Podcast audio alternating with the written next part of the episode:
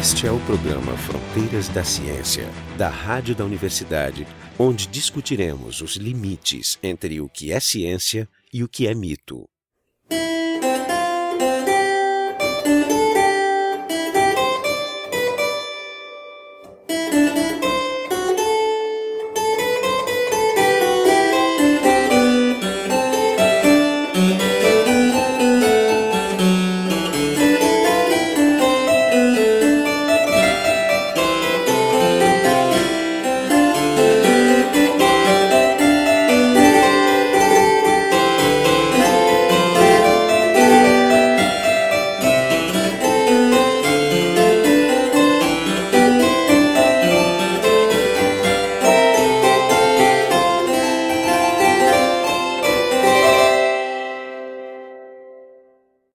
14 de março é o Dia Internacional do Pi. Se a gente olha o jeito que os ingleses ou os americanos escrevem isso, é 314. O dia mais correto teria sido no dia 3 de março de 1592, ou seja, 424 anos atrás. Usando só datas, né? Sem Não, entrar com é. horas e minutos. Isso. É. A música que vocês ouviram no começo é uma música em homenagem ao Pi. E Nesse caso aqui é um arranjo, uma forma de fuga do mapeamento dos dígitos depois da vírgula do pi numa escala central do piano. Então esse o Greg Ristoff compôs uma fuga em pi. Então, o programa de hoje vai ser um programa dedicado ao Pi. E o convidado é o Alexandre Baraviera, do Departamento de Matemática Pura e Aplicada aqui da URGS. O pessoal do programa, vocês já ouviram o Jorge Kielfeld, da Biofísica, e o Marco de Arte e o Jefferson Enzon, da Física da URGS. Então, vamos começar pela definição, né, Alexandre? Bom, essa é uma questão interessante. O pi pode ser visto de mais de uma maneira. É o pi é o número mais pop, né? É, exatamente. Uma delas Constante mais pop. é...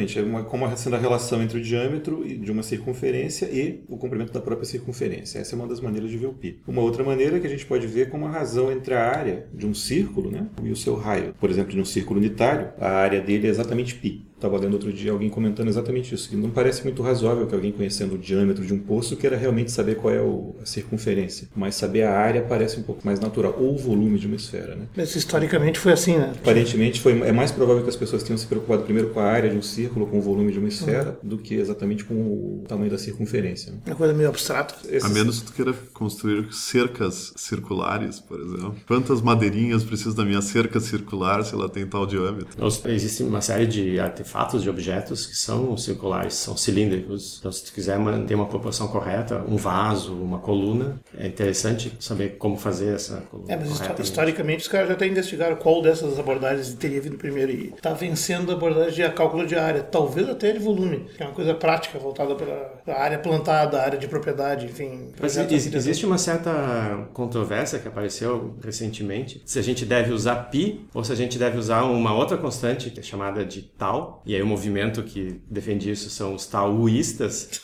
né, com U, que dizem que o mais natural é não usar o diâmetro, porque ninguém usa diâmetro para nada. Os matemáticos não falam em diâmetro, a gente fala em raio. Então a gente deveria usar não pi, mas 2pi. Tem vários argumentos, um deles é de que na maior parte das fórmulas que a gente encontra, pi aparece multiplicado por 2. Tem o argumento, então, esse da, da elegância nas fórmulas, que a gente substituía por uma única letra. Tem a questão didática, porque o ângulo de um círculo é 2pi, o ângulo total, e quando a gente fala, por exemplo, quanto é um quarto de círculo? Um quarto de círculo é pi sobre 2. Quanto é 2 terços? Se fosse tal, o ângulo total do círculo seria tal. Então, meio círculo seria tal sobre 2. Um Bom, fica a sugestão então do tal day. Não, eu Tal sou- Day seria dia 28, em- 28 de junho, né?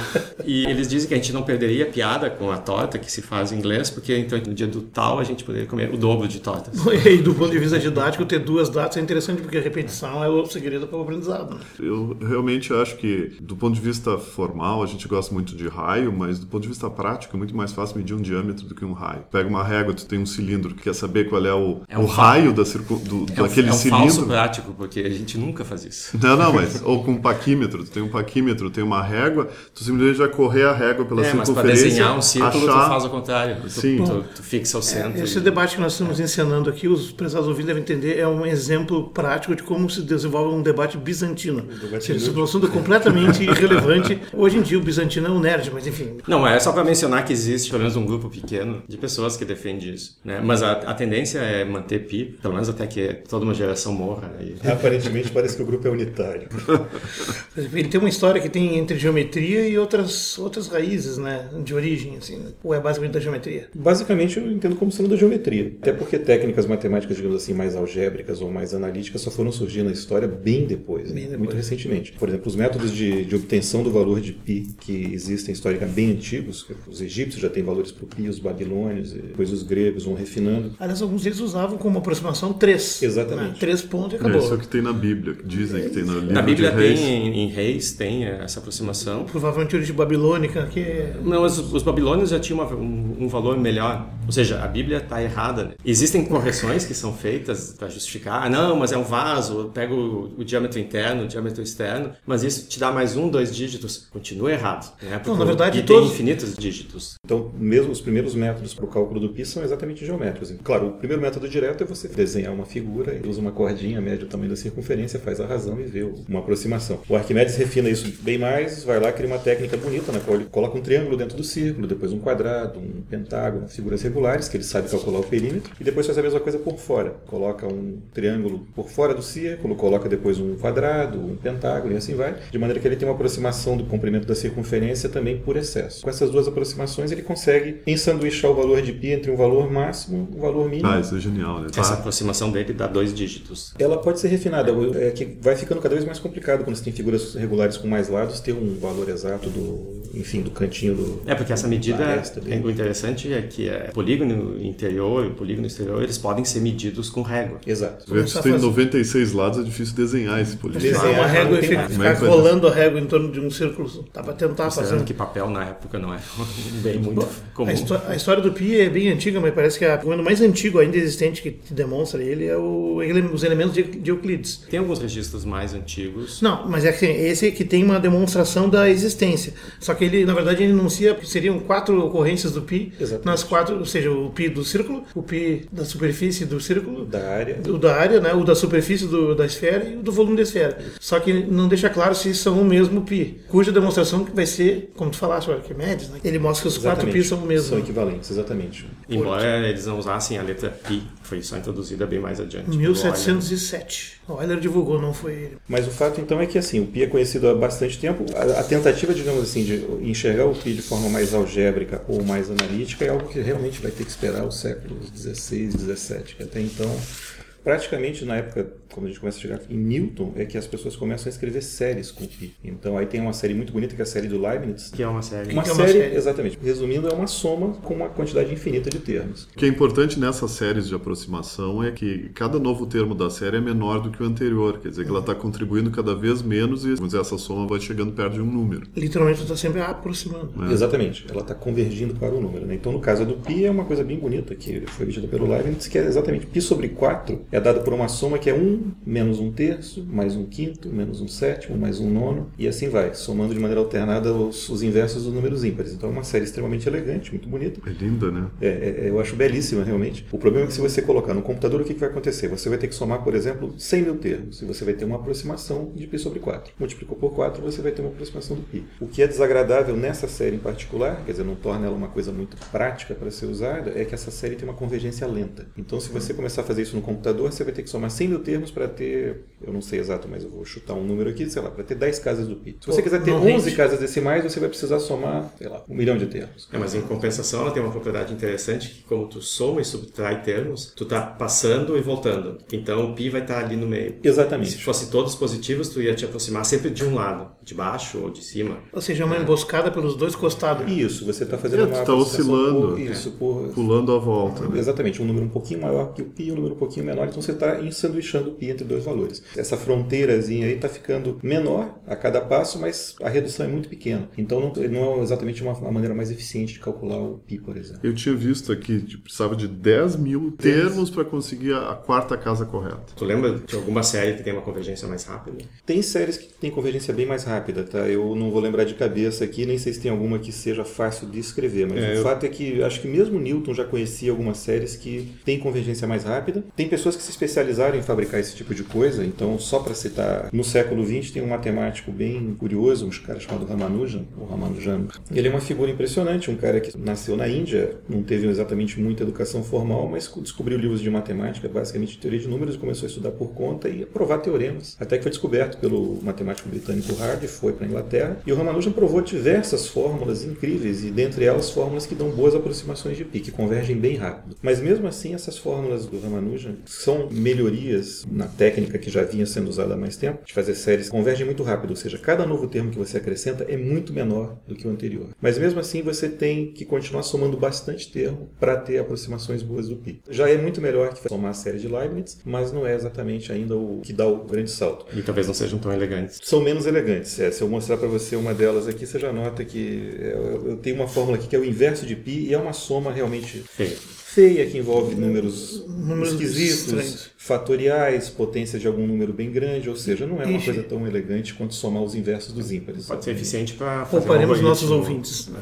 Pouparemos os ouvintes, exatamente. Mas na era pré-computador, no fim do século XIX, teve um sujeito aí que calculou aparentemente até 707 casas depois da vírgula e levou uns 12 ou 15 anos, eu não me lembro agora, usando força bruta, de papel e lápis, e ele deve ter usado uma dessas séries aí, deve ter escolhido alguma delas. Provavelmente. Calculou exemplo, no MOOC. Tem uma relacionada aqui, por exemplo, que já foi feita pelo próprio Newton, que já é uma série que ela envolve somas de inversos de potências de 2. Então, como as potências de 2 vão crescendo muito rápido, os inversos são bem pequenos. É uma série que então converge mais rapidamente e aparentemente o Newton já tinha conseguido uns 15 dígitos para o pi. Usando a fórmula dele, se ele tivesse talvez sido um pouquinho mais dedicado, não tivesse tão preocupado com outras questões filosóficas e teológicas, talvez tivesse conseguido calcular mais alguns. Mas o fato é que ele tinha uma boa fórmula. É. Então, ter alguém que tem paciência suficiente para usar uma fórmula dessa para calcular 700 termos, 800. É bom, William Shanks, esse cara aí. Parabéns é, pra ele. Mil, século XIX. Mas antes dele teve o coitado do Ludendorff von Seuling, que ele passou a vida inteira para calcular 36 dígitos do pi. E essa versão do pi com 36 casas por da vírgula Aí caiu era o chamado café de em cima número... do papel dele.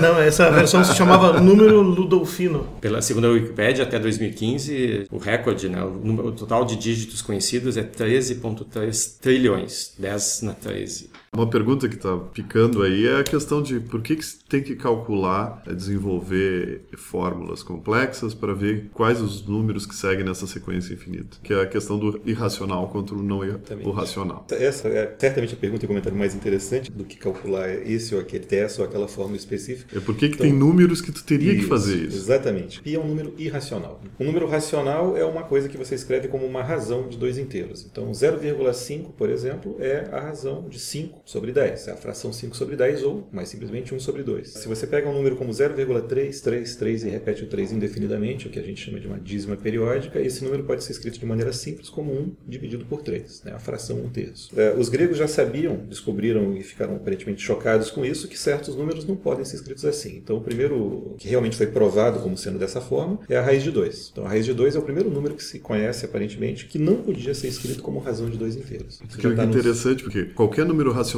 tu pode escrever ele com um número finito de caracteres. E tem Mesmo- números que não tem jeito de de escrever com um número finito de caracteres. Mesmo que você tenha que repeti-los indefinidamente, como é o caso do 0,333, mas É, você tem uma lei simples. Tu escreve a razão com um número finito de Pelo é caracteres. Isso é, um- Previsível. isso é discutível. Pode escrever pi escrevendo um algoritmo finito. Ah, não, não, isso E é aí, outra ou coisa. seja, então tu tem um número finito de caracteres que tu pode usar para escrever pi. É, mas pi Mas Mas um existe, algoritmo vai ser que, sempre uma que implica uma, repe- uma repetição infinita. infinito, É, É. Ou seja, ele tem um. Então, não, é só para cuidar a maneira de dizer. Tu tem algum comentário sobre essa, essa mudança que causou impacto aos gregos, essa questão? Bom, isso, a demonstração de que raiz de 2 é irracional está presente nos elementos do Euclides, que é um texto aí de, sei lá, 300, 400 a.C. Aparentemente, o grupo dos pitagóricos, eles tinham toda uma visão mística de números e baseavam o mundo em números inteiros, que são todos múltiplos de uma certa unidade básica e tudo mais. Então, os números racionais ainda são algo razoável, porque você está fazendo razões, frações de coisas que são inteiras. Você tem 30 inteiros dividido por 17 inteiros, coisas assim, ainda são todos múltiplos dessa mesma unidade básica. O dia que você descobre alguém que não é dessa forma, aparentemente para eles foi bem traumático. Dizem que depois de ter descoberto isso, já pediram que se fosse mantido segredo sobre isso, alguma coisa do gênero. É, o fato é que no, nos elementos de Euclides está lá a prova, então uma vez que está provado, as pessoas veem a prova e está tudo bem. Mas eles ficaram filosoficamente desconfortáveis com isso. Parece que, assim, de alguma forma violava a visão de mundo harmônico, com tudo inteiro, ou razões de inteiro. É, mas, mas o pi vai além disso, além de ser irracional, parece que ele também é um número transcendental. É da mesma maneira que o irracional, né? Exatamente. A gente tem um uso é, coloquial, uso coloquial exatamente. Exatamente. Então, só para completar, o- o- a prova da irracionalidade de Pi, ela é essencialmente devida ao Legendre, a um cara chamado Lambert, acho que trabalharam de forma independente, se eu, se eu entendo corretamente, e já no final do século XVIII. É 1661. Pois é, então não é algo tão antigo a prova da irracionalidade de Pi. A transcendentalidade do Pi é devido a um cara chamado Lindemann, que já é do 1882, ou seja, estamos aí falando de algo há 130 anos, então é algo recente historicamente. E o que, que significa ser transcendental? Bom, quando a gente pega um número como, por exemplo, 2, o 2 eu consigo escrever como sendo a solução de uma equação algébrica que é x menos 2 igual a zero. E essa equação algébrica, todos os coeficientes são inteiros. O coeficiente do x é 1 e o outro coeficiente é o menos 2. Ambos são inteiros e a solução é x igual a 2. Então, esse é um número chamado de algébrico. Se você fala em raiz de 2, a raiz de 2 também pode ser escrita como a solução de uma equação algébrica bem simples, que é x quadrado menos 2 igual a zero. Quando eu resolvo essa equação algébrica, que é um polinômiozinho de grau 2, uma das soluções é a raiz de 2. Então, a raiz de 2 também é um número algébrico. Então, números algébricos podem ter resultados racionais ou irracionais. Podem ser racionais ou podem ser irracionais, exatamente. A única exigência é que os coeficientes desse polinômio sejam todos inteiros. Todos inteiros. São soluções exatamente de equações polinomiais que são de coeficientes inteiros. Isso é ser um número algébrico. O polinômio tem que ser finito, imagina. O polinômio é finito, de algum grau, mas é o grau finito. Então essa é uma questão de saber se o π é ou não um número algébrico. Você poderia escrever alguma equação algébrica com algum grau aí que tem como raiz o π. Então esse sujeito chamado Lindemann provou em 1882 que não, que o π não pode ser escrito como solução de equação algébrica. Aparentemente a prova é complicada e o que eu li a respeito é que mesmo provas mais recentes disso, que são provas já mais curtas e mais talvez mais diretas que a prova original, são ainda provas sofisticadas. Nem sequer a solução da equação x menos pi. Mas daí não são Mas racionais. os coeficientes não são inteiros, né? Aí não- pi- não vale. O pi pi não é inteiro. é. Esse é um pequeno problema na sua demonstração.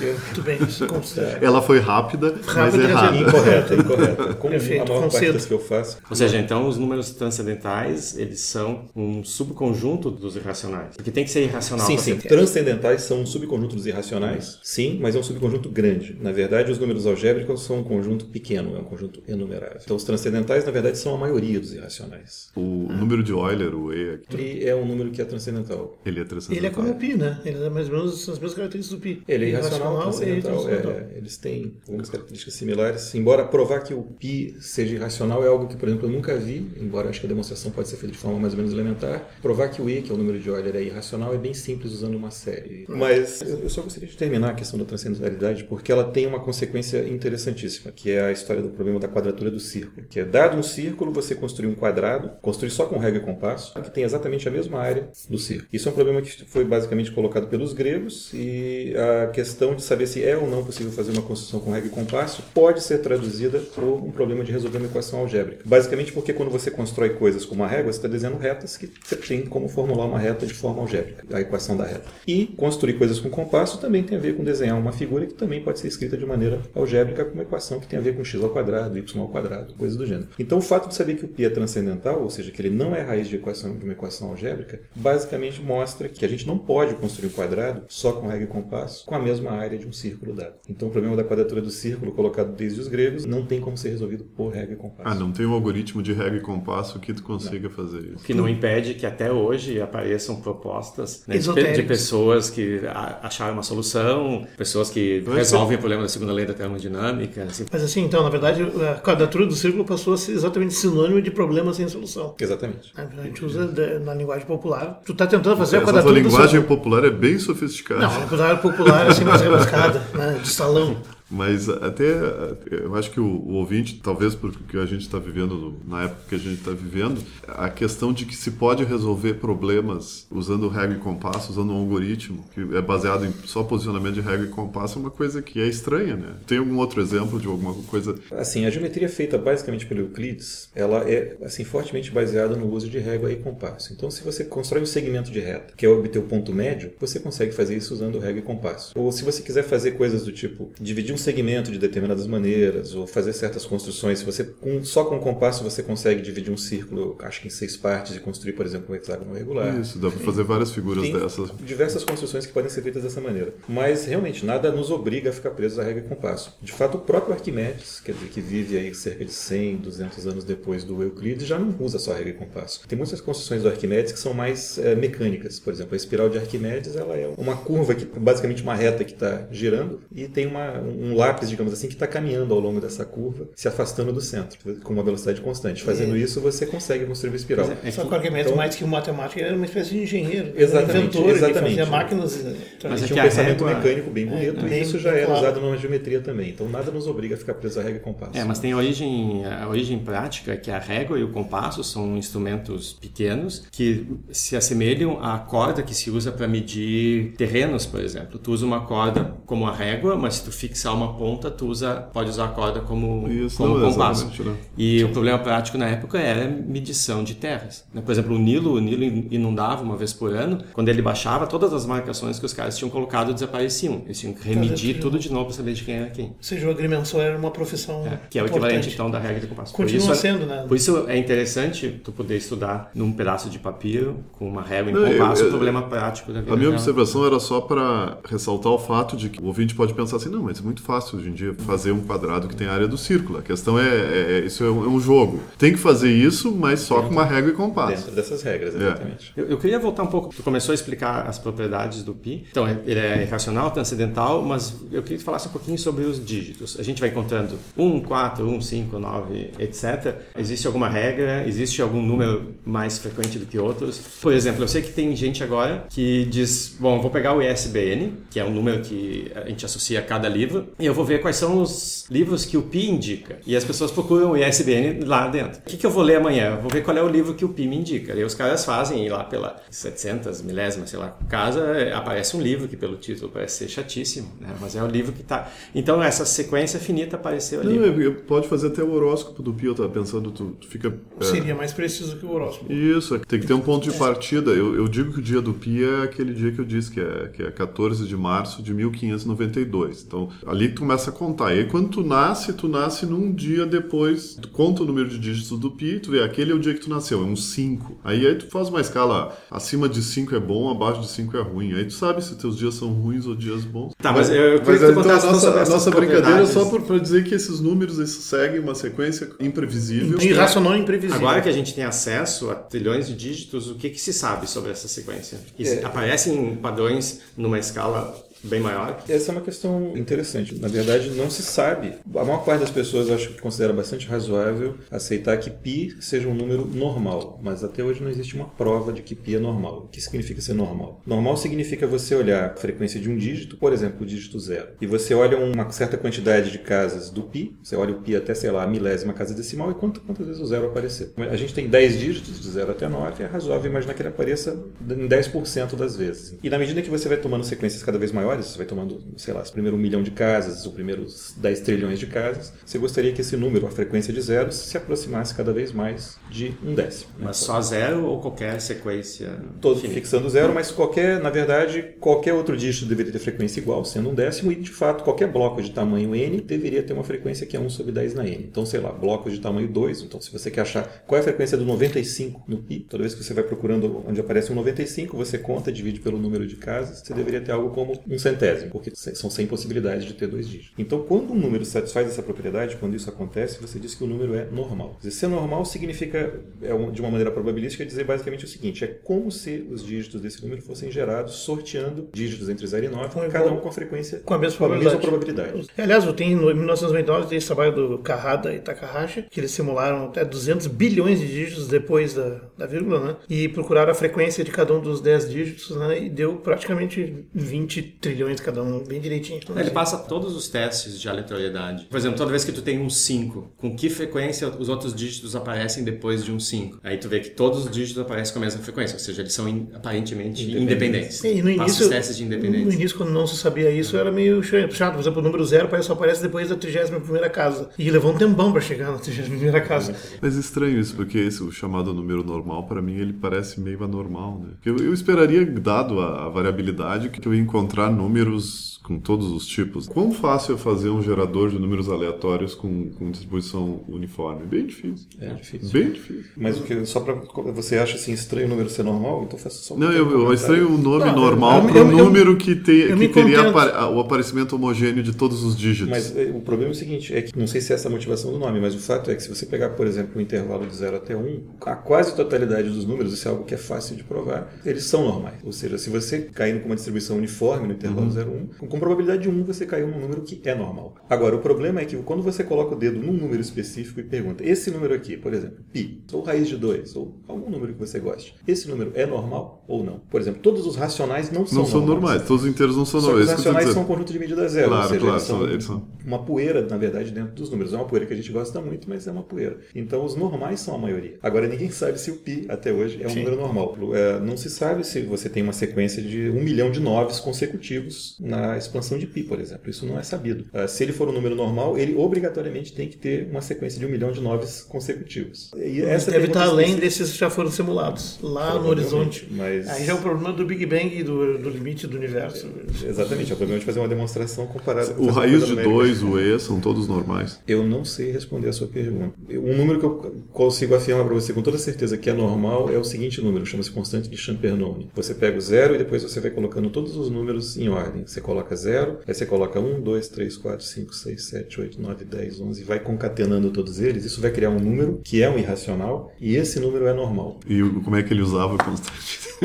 Não, a constante é para dar um exemplo de É número dar um normal, exemplo, então- Porque a prova de que a, quase todo número é normal é uma prova simples, é baseada em raciocínios bem simples de Ah, é? probabilidade, mas aí a questão que surgiu foi, bom, ok, já que quase todo número é normal, me dê um exemplo de um número normal. E aí o Champernowne construiu essa coisa para... Quer dizer, a gente sabe que o pi é irracional, transcendental, mas a gente não sabe se ele é normal. Não temos nenhuma noção. Mas tem uma é normal. chance dele ser normal. A maior parte das pessoas acredita que Quer dizer, indica- experimentalmente ele é normal, por enquanto. Exatamente, exatamente. Até onde já foi simulado, tudo indica que ele vai ser um número normal. Todo mundo aposta nisso. Falando em, regularidades, assim, esse, o 3, 14, 15 9 são os primeiros seis dígitos do pi. Foi demonstrado que eles aparecem pelo menos seis vezes nos primeiros 10 milhões de decimais. Mas já que nós estamos falando de coisas importantes, eu acho que uma coisa muito importante, porque nós estamos no cinquentenário, 2016, este ano é o ano do cinquentenário da série Jornada das Estrelas. E o, tem um episódio que se chama Matilha de Lobos, ou coisa parecida, que o Spock tem que derrotar um computador maligno que que ia destruir o planeta e tal.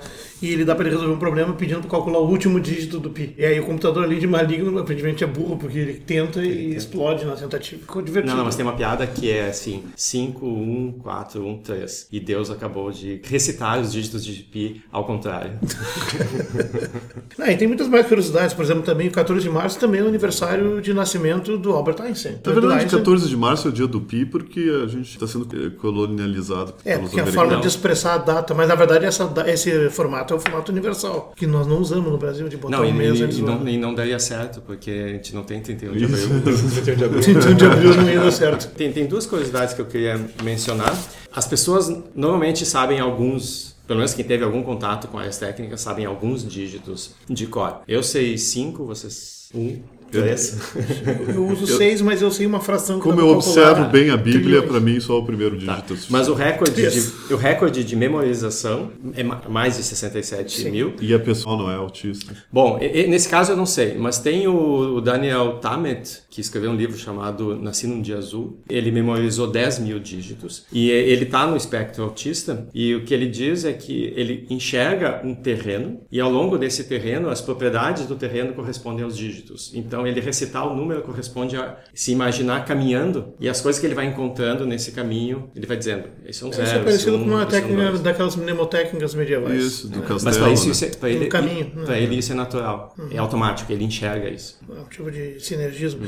Bom, mas assim, as pessoas não precisam se preocupar com todos esses números, nem memorizar mais que 10 ou 15. Na verdade, se quiserem memorizar, a sugestão é 39, né? Porque com 39 casas decimais já é possível calcular um uma circunferência de forma perfeita no seguinte sentido: o erro é menor que o diâmetro de um átomo de hidrogênio. E acho que já tá bom, com precisão para a vida real. Então, se você quiser se dedicar a memorizar, tem técnicas, tem mnemotécnicas, inclusive, para memorizar esses números progressivamente. Para quem não até- tem nada para fazer, é uma excelente diversão. Tem um colega de graduação meu memorizou 120. 120. Aí, um- só uma última curiosidade: existe um, um ramo da literatura que eles chamam de constrained literature, que é poesia vinculada ou algo assim, que é escrever um texto onde cada palavra o número de letras tem que ser a, a sequência de um número, no caso Uhum. pi. Então tem um livro de um cara chamado Mike Kate que é Not Awake, que já o título tem 3, 1 e 4, Uhum. e 4 dígitos, onde tudo é escrito seguindo os dígitos do pi. Então ele tem poesia, crônicas e, e são bons textos. Eu, eu dei uma olhada numa poesia dele bem boa. Assim, a- o- então o número de letras de cada palavra na sequência, É. desde o começo, desde, o- desde o título, tem que ser, Tem que ser- tem os que números seguir. que aparecem na sequência do Três pi. dígitos, um dígito, quatro dígitos. Por exemplo, com oito dígitos, can I have a small container of coffee? Te dá 3,14, 15, 9, 2, 6. Só não é poesia. Só que na poesia e em inglês. Ah, então esse foi o programa Fronteiras da Ciência. Hoje a gente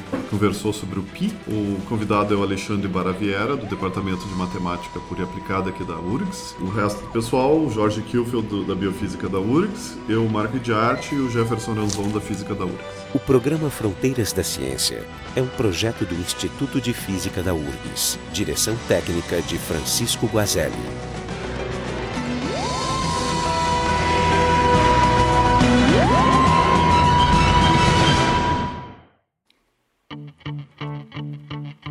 Look, if you had one shot or one opportunity to recite the digits of the number pi, one moment, would you capture it or just let it slip? His palms are sweaty, knees weak, head is heavy. The numbers cloud his vision already. Keep it steady. He's nervous, but on the surface he looks calm and ready to recite.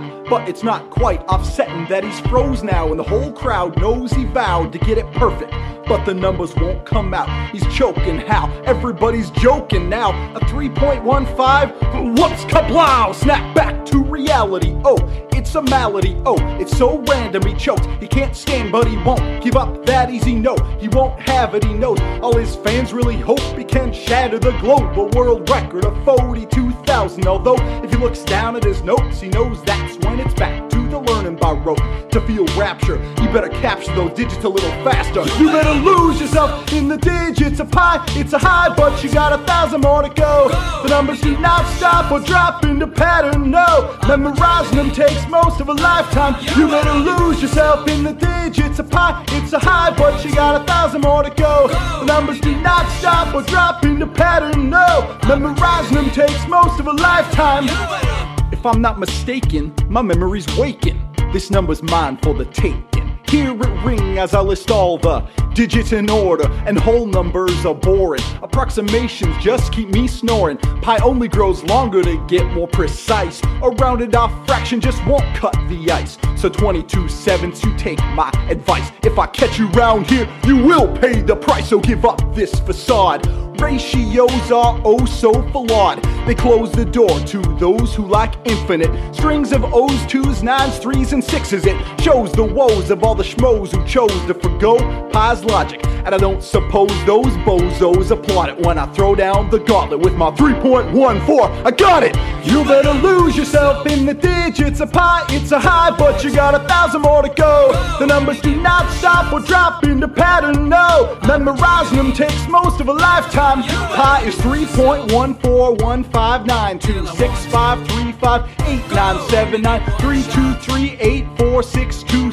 3.1415926535897323846264338327 No more games. I'ma bust right out of my cage and get my pi reciting groove on on this here stage. I was playing in the beginning, the mood all changed. I've been broken up from soaking up this whole page, but I kept churning and kept learning to decipher the rhythm of the number that makes me so hyper.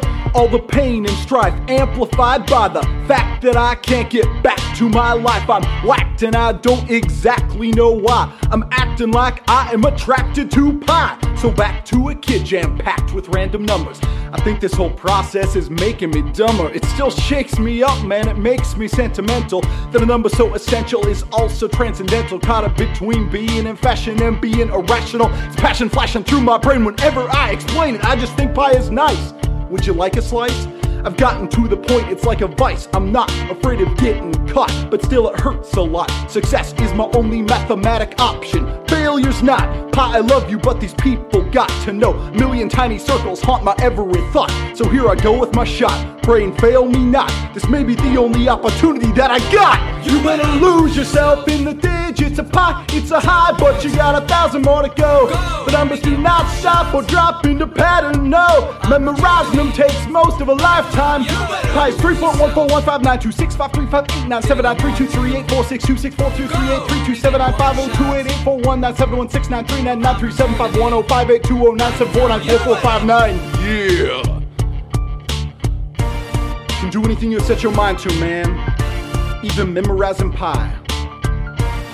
I'm out.